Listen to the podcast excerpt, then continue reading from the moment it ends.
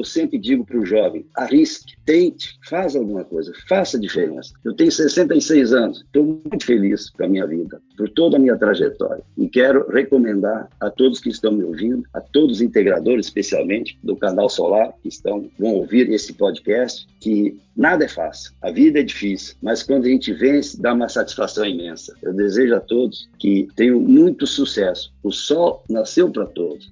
Este que você acabou de ouvir é Hildo Betti, cofundador da PHB. E neste episódio, ele compartilha sua carreira profissional, que está intimamente relacionada ao início e ao desenvolvimento do setor solar no Brasil.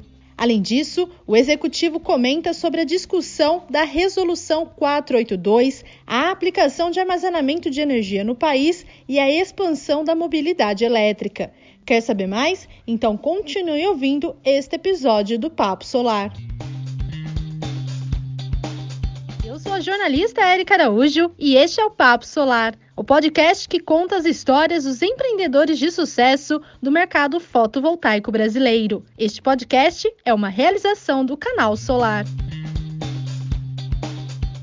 Sou gaúcho, natural da cidade de Lajado, no Rio Grande do Sul. Sempre tive o sonho de inventar alguma coisa para ser uma pessoa lembrada, ou fazer a diferença na nossa sociedade. Eu fiz engenharia eletrônica porque achei que era mais difícil, né? E realmente sempre tive muita aptidão com matemática, física, gostava muito. E a engenharia eletrônica era mais difícil para passar no vestibular em Porto Alegre. Passei na PUC, me formei em 1978. Não contente só com a engenharia eletrônica, fui fazer mestrado em eletrônica de potência em 1979, 1980, em Florianópolis voltando do mestrado, fui professor durante o período de 81, 82, 83, novamente na minha faculdade da PUC do Rio Grande do Sul, onde aí, no laboratório que tinha, eu criei as primeiras fontes do microcomputador. As fontes do microcomputador, elas chamam-se as fontes chaveadas, né? Hoje elas são pequenas, pesam, por exemplo, meio quilo, um quilo. As fontes lineares pesavam 15 quilos. Então, eu dominei essa tecnologia de alta frequência, onde reduz o tamanho do transformador transformador, transformadora de ferrite, e a fonte fica num peso bem menor. É um degrau tecnológico. Não satisfeito, eu vim para São Paulo para fazer a primeira fabricação dessas fontes do microcomputador, juntamente com outros dois sócios, né, aqui em São Paulo, somos mais um gaúcho, uma, um paulista, nós, nós temos a PHB, né?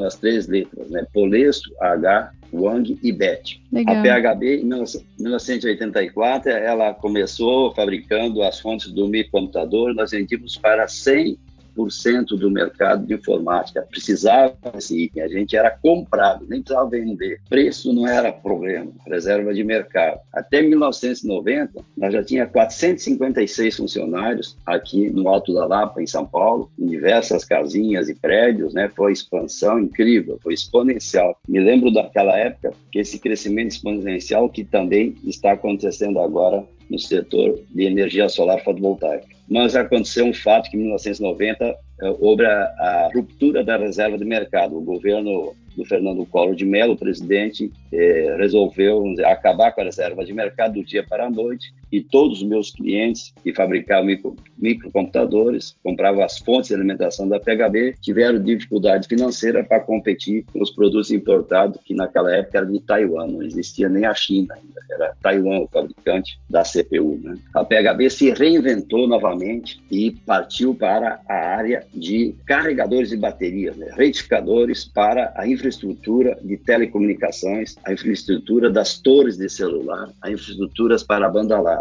E desenvolvemos muitos modelos de fonte de alimentação para esta área, sendo vamos dizer, um destaque a área de automação bancária. Nos cash dispensa, a PHB hoje praticamente todos os caixas do país têm fonte de alimentação da PHB. Na urna eletrônica, nós fabricamos mais de um milhão de fontes, fabricamos 100% de todas as fontes da urna eletrônica até hoje. Então, a PHB está no seu DNA o desenvolvimento de produto. Eu sempre digo para o jovem, arrisque, tente, faça alguma coisa, faça diferença. Eu tenho 66 anos, estou muito feliz com a minha vida, por toda a minha trajetória. E quero recomendar a todos que estão me ouvindo, a todos os integradores, especialmente do canal Solar, que estão, vão ouvir esse nesse podcast que nada é fácil, a vida é difícil, mas quando a gente vence, dá uma satisfação imensa. Eu desejo a todos que tenham muito sucesso. O sol nasceu para todos. Ninguém vai dominar totalmente esse mercado. Vai haver muitos players. Tivemos o terceiro ciclo da energia renovável, foi em 2011. Né? 2012 começou na BINE, né?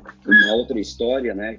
Da PHB, que é o terceiro ciclo da PHB. A PHB hoje tem 36 anos, que é a criação do novo mercado, né? esse mercado de energia solar fotovoltaica. Dentro da BIM, a PHB participou ativamente com os outros players para criar a 82 junto com o governo. Depois, de dentro da BIM, nasceu outras associações, como a B Solar, surgiu de dentro da BIM. Até tem uma história que o Rodrigo Sawaia era estudante e não podia participar. E perguntaram para mim se íamos deixar ele lá. Eu disse, claro, ele quer trabalhar deixe ele aqui, não interessa se é estudante ou não. Quem quer fazer, faz. Então eu vejo grande resultado. Surgiu a associação, né? Sim. E o Rodrigo hoje é o cara que carrega essa associação nas costas, né? A B Solar. Tá? Também teve a BGD que surgiu daí. Então a, a gente tem que apoiar quem tem vontade de fazer as coisas. E Dentro da ABINE, eu coordenei as normas técnicas dos inversores. Os inversores, eh, não tinha uma norma técnica para os inversores conectados à rede. Né? Aí, reunido duas vezes por mês, um grupo de 30 a 40 pessoas, entre técnicos das distribuidoras e dos fabricantes, e também da academia. Tenho que agradecer muito aqui o professor Ziles, os seus alunos, né? o Emil, o Marcelo, ajudaram muito para fazer essa norma técnica. E conseguimos fazer uma norma técnica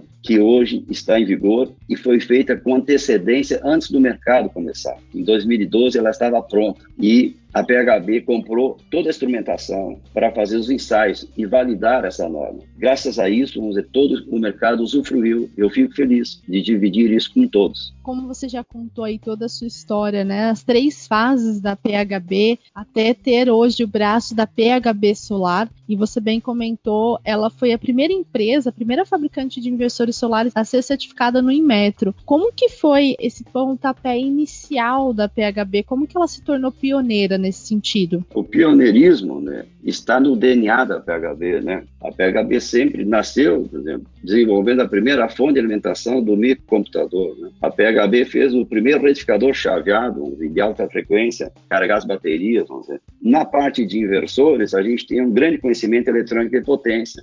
E isso permitiu a gente entender perfeitamente a norma e fazer né, com que o inversor, é, que nós estamos desenvolvendo em parceria com um fabricante chinês, também atendesse a todas as necessidades da rede elétrica brasileira, que não são poucas. Hoje, nós temos uma rede elétrica brasileira com vários níveis de tensão. As tensões mais comuns são 127, 220, 220, 380. Mas em São Paulo é 120, 240. Assim tem oito níveis de diferente tensão e precisa, vamos dizer, ter uma, uma inteligência no inversor para que ele entenda todos esses níveis. E a PHB, com seu domínio tecnológico, conseguiu fazer uma excelente parceria com um fabricante chinês para nós poder termos o custo adequado aos nossos integradores. Porque hoje, no mundo, não se faz um produto como no início nós fazíamos aqui no Brasil Brasil as fontes de alimentação com todos os componentes locais. O Brasil não fabrica, mas não fabricou semicondutores. O Brasil tem alguns componentes, mas não tem todos. O que acontece que hoje, na globalização, tu vai fazer o melhor que tu pode junto com um parceiro internacional para poder ter o custo adequado ao teu integrador,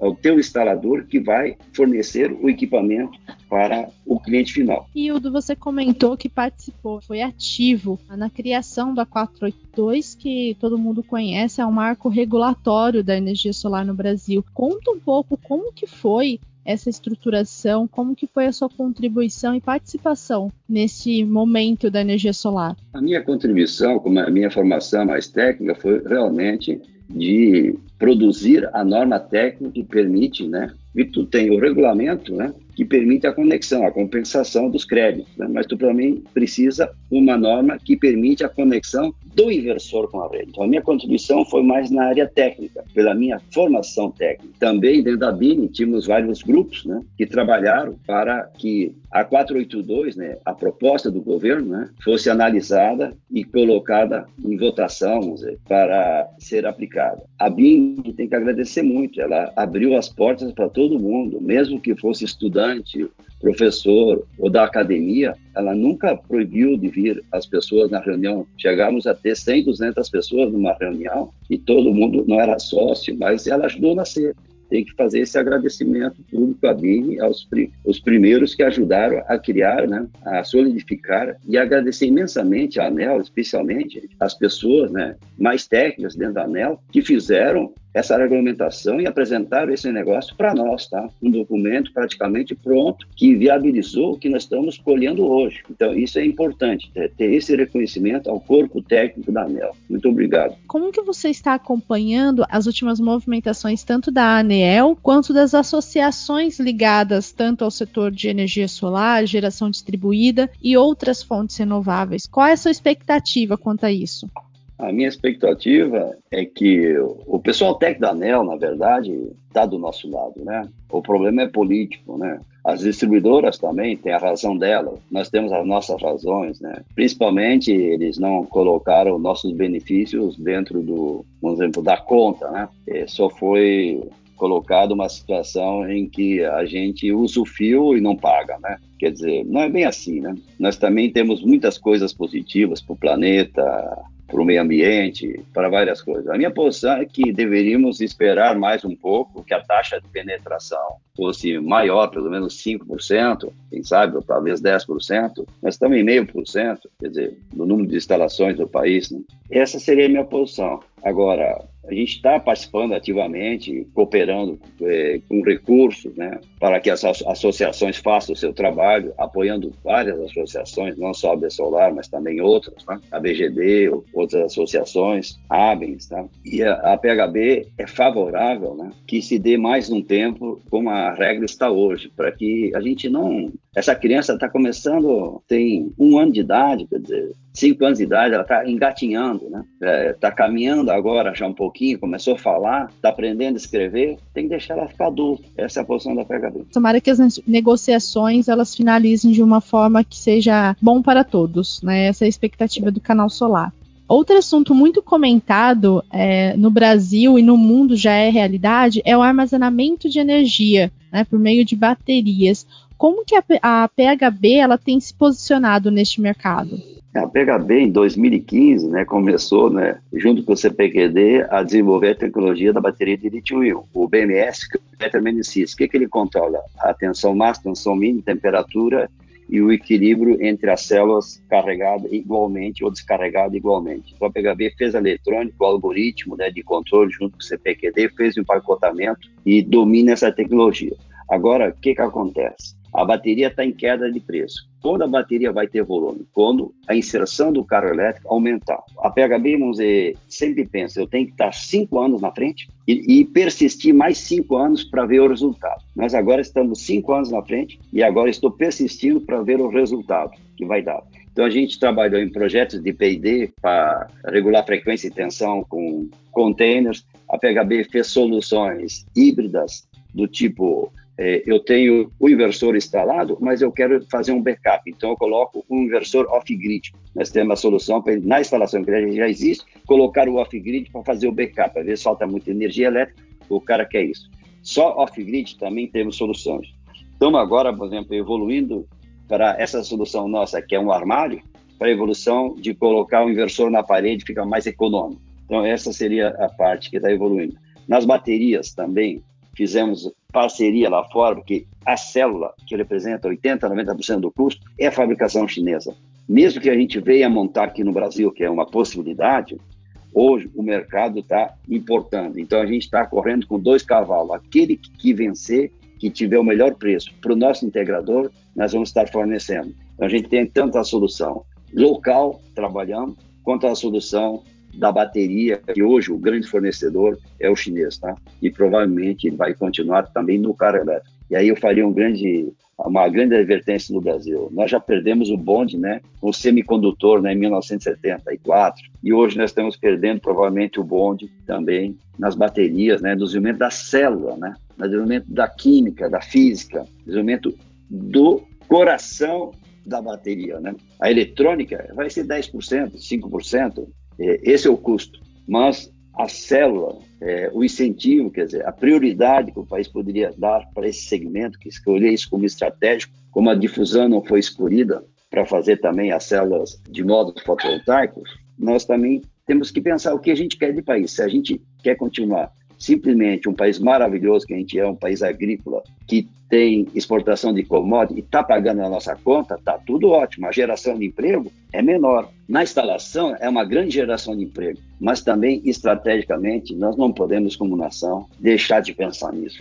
Eu sempre fico preocupado com isso. Como uma pessoa de desenvolvimento de produtos, nós é, ficar nessa globalização dependendo de tudo que vem da China, inclusive até da vacina, é preocupante. Com certeza, eu acredito que a pandemia até ressaltou, né? Ela deixou isso mais evidente. Essa dependência tecnológica que o Brasil possui, embora seja uma grande nação, o foco ainda continua a extração tanto de materiais né, brutos do que o desenvolvimento de tecnologia. Isso é realmente preocupante, principalmente você comentou aí alguém que atua no setor de tecnologia, não vê com bons olhos isso, né? Verdade. É, a vida inteira como, como professor, como estudante, criando as coisas, ficar só como distribuidor, até acho excelente o trabalho do distribuidor, ele tem uma uma parte muito importante, ele prepara todo o material, deixa o kit pronto, o instalador não precisa procurar nas lojas diversas partes, ajuda, né? É maravilhoso. Nós não termos a fabricação e o domínio desses itens, porque a gente não investiu estrategicamente na difusão, por exemplo, do semicondutor para fabricar células, para fabricar o semicondutor, ou porque a gente não investiu estrategicamente nos materiais para fazer a bateria de lítio-íon, que os materiais especiais não é só o lítio, né? É o cobalto, o polo positivo, né? O anodo e o catodo, quer dizer, é o grafeno, Quer dizer, são coisas que o país, vamos dizer, tem universidades, tem competência, tem condições, é basta ter um programa bem definido. A China fez um programa em 2008 para o carro elétrico, ela está saindo na frente. Nós vamos dizer, pô, lá é o grande mercado. O grande mercado é do carro elétrico. O que vai, vamos dizer, sobrar de produto para nós usar em armazenamento, vem daí o preço caindo. Quer dizer, comercialmente falando, vai deslanchar quando tiver taxa de penetração maior de carro elétrico no mundo. Entendi. Realmente, você comentou essa expansão da mobilidade elétrica em todo o mundo. Diversos países, inclusive da Europa, já fizeram o programa, já colocaram metas para não fabricar mais carro a combustão. Acredito que isso também deva alavancar. Você acha que isso pode acontecer no Brasil? O carro elétrico vai acontecer no Brasil. Nós vamos, estamos já nesse processo, mas eu digo que a, a sopa já está pronta lá fora, nós vamos tomar a sopa pronta, mas eu não penso em. Eu gostaria de fazer essa sopa aqui dentro, né? Quer dizer, os itens que compõem o carro elétrico, especialmente a bateria, que hoje é 40% ou 30%, 40% do custo do carro elétrico, que a gente tenha, é, vamos dizer, desenvolvimento, não só fabricação dela aqui, mas desenvolvimento da célula. Né? Isso que estou falando. Entendi. Hildo, agora já que você comentou aí sobre a atuação da, da PHB, provavelmente todo mundo que está ouvindo agora o Papo Solar já tem conhecimento da empresa, mas só para a gente deixar bem claro, eu gostaria que você falasse quais são os diferenciais da PHB como fabricante e também como distribuidora aqui no mercado brasileiro. Os diferenciais da PHB, especialmente na linha dos inversores, foi ter o primeiro certificado, quer dizer, todos os nossos inversores, não é só o primeiro modelo que a gente certificou, a gente certifica todos, além da potência de 10 kW, que eu coloquei, veja, eu coloquei como 10 kW ponto de partida. Acima de 10 kW, o pessoal não certifica, mas a PHB certifica todos, porque isso facilita. Com o certificado, o nosso integrador vai na distribuidora e apresenta o certificado, está resolvido. Ele não precisa trazer um certificado internacional para cada modelo. Facilita muito. Então, a gente tem a certificação para todos os modelos. Isso é um diferencial. O outro diferencial, a PHB, por exemplo, na rede elétrica nossa, é 127, 220 ou 220, 380 trifásico, quando tu tem 380, tu precisa ligar em 220, tem que pôr um transformador. A gente, por software, resolveu o problema de em 220, nós temos toda a nossa linha trifásica também é 220 e dispensa o transformador. Porque o transformador à noite é carga, ele fica consumindo e durante o dia ele tem perda, quer dizer, ele é um gastador.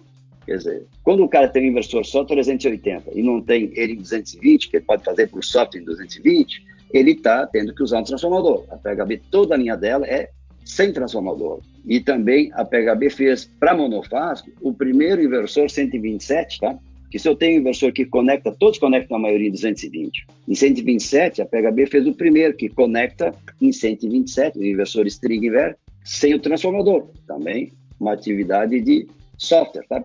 Na parte de inversores, está colocando o string box dentro de todos os inversores. Hoje, praticamente todos os nossos inversores têm string box interno e o DPS e a chave estão internos. Na hora da instalação, ele só liga o inversor, não precisa ligar mais o string box por fora. Diminui o tempo e diminui o custo. São dois ganhos: ganho de material e ganho de custo de instalação. A PHB também consegue monitorar se o DPS falhou. Hoje, o DPS se falhou, a pessoa tem que olhar, olhar visualmente para ver se a bandeirola ficou vermelha, né? Então, como é que o, o, consumidor final, o cliente vai enxergar isso? Não enxerga, ele quer ver no monitoramento para ver se tem que trocar ou não. Então, essa é uma falha que tem, a PHB está resolvendo esse assunto aí. Estamos nesse trabalho de, de, implementar essa parte de monitoramento do DPS via monitoramento do inversor. Dizer, isso é um grande avanço, sem aumento de custo nenhum. O outro grande diferencial que já tinha falado é sobre as nossas estruturas premium. A PHB sempre trabalhou com alumínio anodizado para não ter corrosão. A PHB gasta um pouquinho a mais, 5, 10% a mais na anodização, mas garante né, que não tem a corrosão. Não faz um produto, por exemplo, mais simples, mas ele teria esse problema. A PHB tem para todos os tipos, né, desde todos os tipos de telhados, todos os tipos de telha, os ganchos de fixação corretos, temos as estruturas de carporte com vedação, inclusive com captação de água, né, para laje e para solo. Né? Quanto o, o, diferencial da PHB, mais importante de todos para avisar, que a PHB é um fabricante distribuidor. Se tiver um problema técnico para resolver, tu fala com a PHB. Não precisa passar para um outro, que seria um outro fabricante resolver. Eu resolvo o problema. O problema tu comprou da PHB, a PHB resolve o problema. A PHB não passa para terceiro resolver o problema.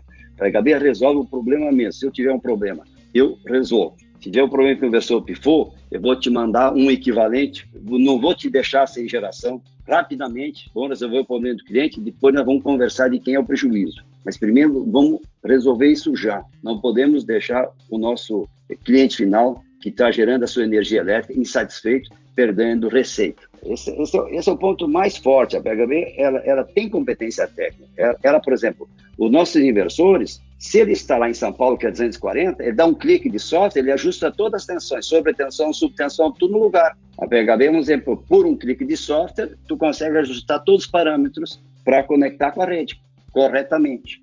Não tem necessidade de ficar navegando e pedindo senha. Então, esse é um, é um diferencial do software, que eu acho que a PHB é o único fabricante que tem isso. Então, é, a PHB tem outras coisas, por exemplo, o, o nosso plataforma de vendas, né? A gente não quis fazer uma plataforma engessada, a gente fez uma plataforma onde o cara pode mexer, colocar lá qual é a potência que ele quer, ou qual é quantos quilowatts ele precisa gerar, vai gerar uma lista de material do kit completo. Então a gente vende essa facilidade, ele também pode exportar o PDF para fazer a sua própria é, orçamento, quer dizer, ele não precisa sair de dentro da plataforma para criar mais um software extra, extra, muitas planilhas. Ele dentro da própria plataforma, a evolução dela é de tal forma que ela tem uma inteligência artificial que se ele fizer um erro, escolher o inversor errado, ela diz, olha, esse não dá certo, esse não funciona. Não precisa ter todo o domínio técnico para fazer um projeto. Ele precisa, dizer, saber operar na plataforma, que é simples, interativa, e pode configurar, se ele quer uma instalação que tem um telhado um pouco diferente, mudar o comprimento dos trilhos, ele pode mexer, pode pedir mais acessório ou menos acessório. Ela é customizável e ela também corrige se ele faz coisas que não funcionam. Então, a nossa plataforma também integra para o pedido de venda dele, um PDF para ele passar a lista de material, para ele passar o orçamento para frente. Pode acompanhar a entrega, todos, os parâmetros, financiamento, né? está na plataforma. Vamos estar colocando também a parte de projeto, o cara só vai entrar com quilowatt-hora, vai sair o kit, o tamanho completo, a calculadora está né, em, em fase final de confecção. Então, eu diria que os nossos diferencial, o principal de todos, né, para salientar, é que a PHB é um fabricante e distribuidor. E, e, tem uma grande diferença isso. Com certeza, tem todo o apoio técnico, o suporte técnico que faz a diferença na hora de ofertar um serviço, um produto. Hildo, para a gente falar um pouco sobre os planos da PHB, a expectativa para o setor solar neste ano. Como que você avalia o mercado solar em 2021? Esses dois meses, janeiro e fevereiro, mostraram que o mercado não não está assim, vamos dizer, a todo vapor, né? A pandemia realmente ainda está afetando as coisas. A gente o ano passado cresceu, cresceu o faturamento em 20%, foi, a gente já tem os números significativos de faturamento, crescer 20% foi muito bom, não diminuímos, tá? Crescemos, tivemos uh, um bom resultado, a PHB está se preparando, se preparou, e desde março do ano passado temos um novo CD, um centro de distribuição em Barueri, onde a nossa logística, para poder entregar num prazo mais curto, ficou bem melhor. A falta de material por causa da pandemia afetou um pouco isso. Uma vez passando essa falta de material que tem no mundo, de módulos, de vidro, de alumínio, que se regularize, que a pandemia arrefeça, né? Nós vamos, vamos dizer, conseguir entregar num prazo bem menor. Hoje, para a próxima semana, nosso prazo é cinco dias o prazo de entrega, de expedição, né? prazo de expedição da PHB. Nós queremos chegar realmente ao prazo de dois dias, talvez um dia. No dia seguinte, o cara colocou o pedido, o material sai da PHB. Então, essa é a meta da PHB. E nos preparamos com esse novo centro de distribuição, que está aqui em Barueri, tá? A nossa sede fica na Anhanguera, início da Anhanguera, com a marginal do Rio Tietê, em São Paulo, mas uh, esse novo CD vai dar, está dando, né, um grande diferencial para a gente poder ter uma logística melhor, entregar mais rápido. Nós temos excelentes preços e melhoramos também o nosso prazo de entrega. Perfeito. Hildo, sei que a criação da PHB como um todo foi o maior projeto da sua carreira. Mas dentro desta experiência, qual que é o projeto que te trouxe conhecimento, maturidade e desenvolveu a sua carreira no setor solar? Eu acho que a participação na associação da BINE, né, agora na B Solar, a BGD, em todas as associações, a gente participa, a BEM, ABIS, no, no, Associação dos Professores também, quer dizer, então, o que me deu experiência no solar foi conhecer as normas técnicas, conhecer os requisitos saber como testar o inversor, porque ele é o cara que tem inteligência. A inteligência está no inversor. O módulo é um elemento passivo. A energia elétrica, a energia solar, a radiação incide sobre o módulo, tem a energia em forma de corrente contínua. Mas para interligar com a rede, tem que ter inversor. O inversor é o cara inteligente que está no meio, que faz o monitoramento, está no inversor, que conversa energia CC para energia CA. Quer dizer, a participação, diria, na confecção das normas técnicas, no entendimento, porque isso é, é, muito importante, cada palavra que tu lê, cada frase tem um sentido que alguém colocou. E nós não estamos inventando a roda. Nós pegamos as normas internacionais da IEC, lemos, entendemos e fizemos adaptações necessárias à rede elétrica brasileira. Mas só para entender já é difícil. E uma vez que entendi e consegui assimilar, criamos o produto, o inversor para o mercado brasileiro e tivemos sucesso. Quer dizer, esse é um ponto. O que eu estou dizendo, que eu estou esperando agora ainda, estou plantando há cinco anos, é sobre a bateria de lítio-íon. Esse Sim. assunto, vamos dizer aqui, está me motivando, né? Dizer, para ir para frente, né? Porque eu sempre estou pensando cinco anos na frente. E esses cinco anos foi 2015 quando comecei a bateria de lítio Quando comecei o inversor foi 2011. Aí começamos a vender em 2015, início de 2015, final de 2014. Sempre leva cinco anos. E o resultado agora bom no inversor, por exemplo, no, nos kits, está sendo 2020, né? Quer dizer, é 10 anos depois. Agora temos só 5 anos da bateria, mais 5 vai ser 2025. O grande pico eu vejo é em 2025 subindo. A rampa exponencial, né? Esse mercado de armazenamento, para a gente, vamos dizer, armazenando, talvez a gente consiga dizer para o cara da distribuidora: tudo bem, tu quer cobrar o fio demais, eu vou armazenar, e se eu armazeno, eu não vou pagar o fio para ti, eu vou ficar com energia para me usar de noite, eu não vou guardar energia, mandar para o meu vizinho e tu aumenta a água lá no reservatório, de noite tu diminui a água e manda energia, né? Quer dizer, eu vou armazenar na minha bateria. Quer dizer, tudo é um trade-off de preço mas o timing que eu vejo é isso, tá? Quer dizer, o que me motiva, né, realmente é o armazenamento como o futuro, tá? Realmente, a gente até fez uma edição especial sobre esse tema, a última edição da revista Canal Solar, que abordou como que o armazenamento já é realidade no Brasil. Até antes da 482, muitos sistemas eram off-grid, não tinha conexão à rede. É. E parece que vai voltar, né? Lógico que há necessidade de uma regulamentação, para que isso ocorra, né? Para ficar dentro da lei e ter com certeza a segurança jurídica, porque senão investir em uma solução desta forma e depois ter uma lei que contradiz esse investimento não é viável hoje. Hildo, para a gente finalizar aqui o Papo Solar, gostei muito de conversar com você, foi um grande aprendizado. Eu gostaria que você deixasse uma mensagem para quem está ouvindo, para o integrador que fez o curso, que já atua. Qual que é o conselho que você deixa para eles hoje? O meu conselho é simples. O sol nasceu para todos. Faça o preço justo, tenha uma margem adequada, seja viável economicamente. Não vai conseguir ficar sozinho no mercado. Às vezes, tu tem que fazer give up, não dá para fornecer para aquele preço. Mas é, seja honesto contigo mesmo. Ganhe o teu dinheiro, sustente tua família, seja feliz. Porque no final das contas, todo mundo tem que ter margem para pagar as suas contas, sobrar um pouco para tocar a vida. E o que mais você precisa saber hoje? Privatização da Eletrobras amplia investimentos da empresa em renováveis. Fórum GDSU é adiado para o final de março. E mais, fabricantes de módulo buscam alternativas para atender demanda do mercado. Confira estas e outras notícias em canalsolar.com.br.